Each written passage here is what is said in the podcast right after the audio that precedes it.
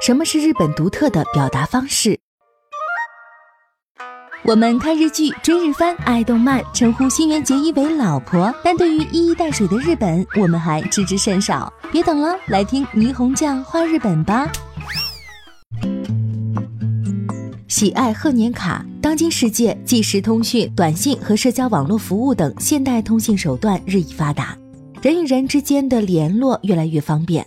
手机即时通讯软件微信登场之后，更让中国人的交流达到前所未有的程度。人们使用微信，不但找到了几十年前毕业的小学同学，甚至找到了幼儿园时代的发小。以前每逢春节要去老师、亲戚和朋友家挨家挨户拜年，忙得不亦乐乎。后来出现了贺年卡，有烫金印刷的，有立体设计的，还有电子音乐伴奏的。但是没有能够持续几年，电话普及了，打电话问候代替了登门拜年。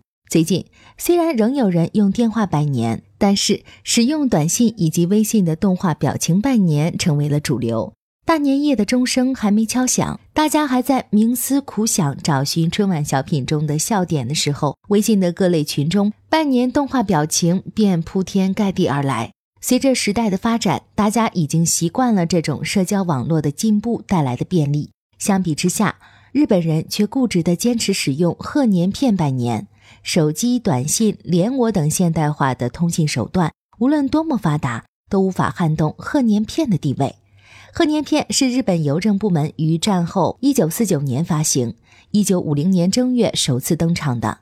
当年发行了一亿八千万张，举办东京奥运会的一九六四年创下了十亿张的记录，一九七三年突破了二十亿张，泡沫经济破灭后的两千零三年发行量竟高达四十四亿五千九百三十六万张，达到战后的最高峰。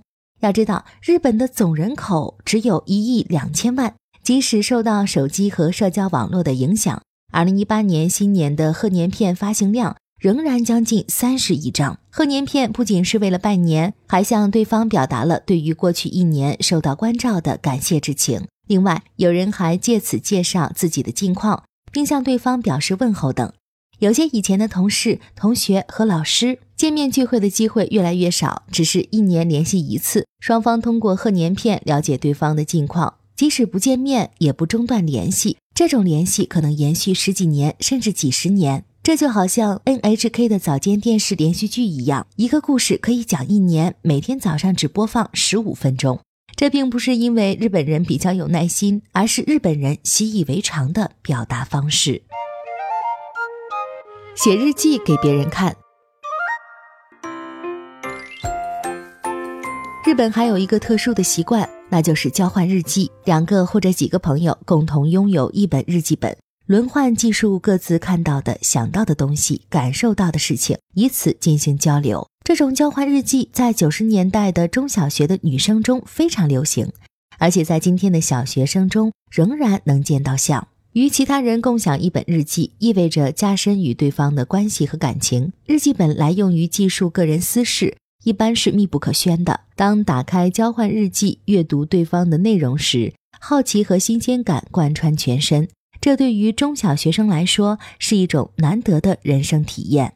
不仅是小学生，在男女恋爱中，有时也采取交换日记的形式交流。比如歌星 Dago，他是前总理竹下登的外孙，在和女影星北川景子谈恋爱时，就曾经交换日记。两人都在演艺界工作，平时工作忙，见面的机会少。为了加深了解，北川景子提出交换日记。据说最开始从介绍各自的家庭成员开始，然后介绍各自的人生经历和成长过程。除此之外，足球明星世谷耀一郎和女模特丸高爱实结婚前也曾经交换日记。这种恋爱方式被传为佳话。世谷当时在欧洲踢球，他们也使用短信和电话交流，而且丸高每两个月还去瑞士约会，但是他们仍然选择通过邮寄日记本来交流。而且他们相约这本日记本写完就登记结婚。一年后，世谷为了尽快娶完高，偷偷将日记本最后的几页撕掉，以此传递他炙热的感情。二零一三年，一部名叫《我们的交换日记》的电影公映，内容是两个搞笑艺人临近而立之年，却依然默默无闻，是否还继续在演艺界打拼？两人面临人生道路的选择。这时，他们开始交换日记，在日记中写下自己真实的想法，有时吐露自己的心声，有时向对方表露内心的不满。通过交换日记，他们重新了解了对方，并重拾向着梦想迈进的信心。朗读感谢信。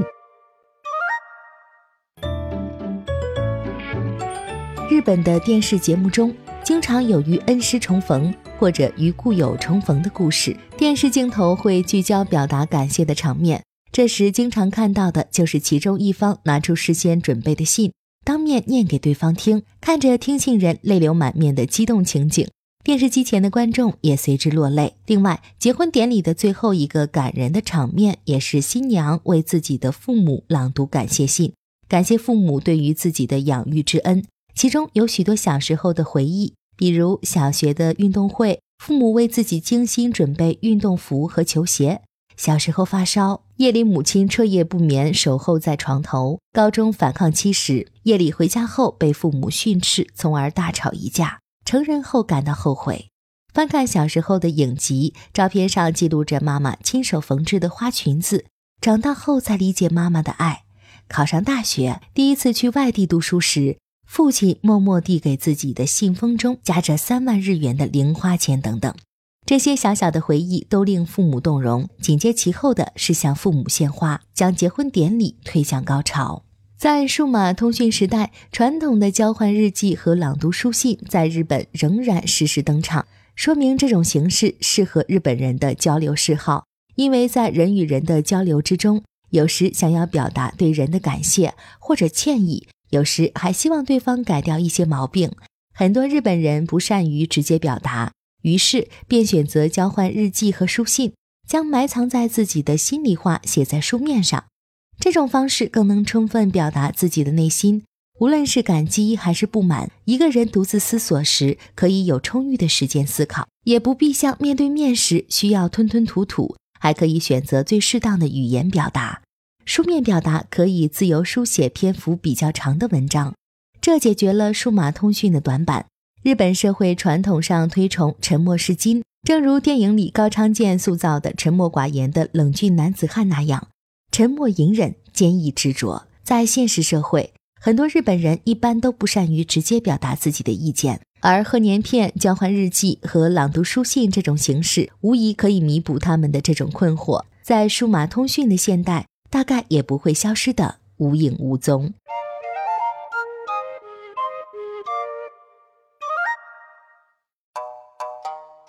更多信息，请看日本网三 w 点 nippon 点 com。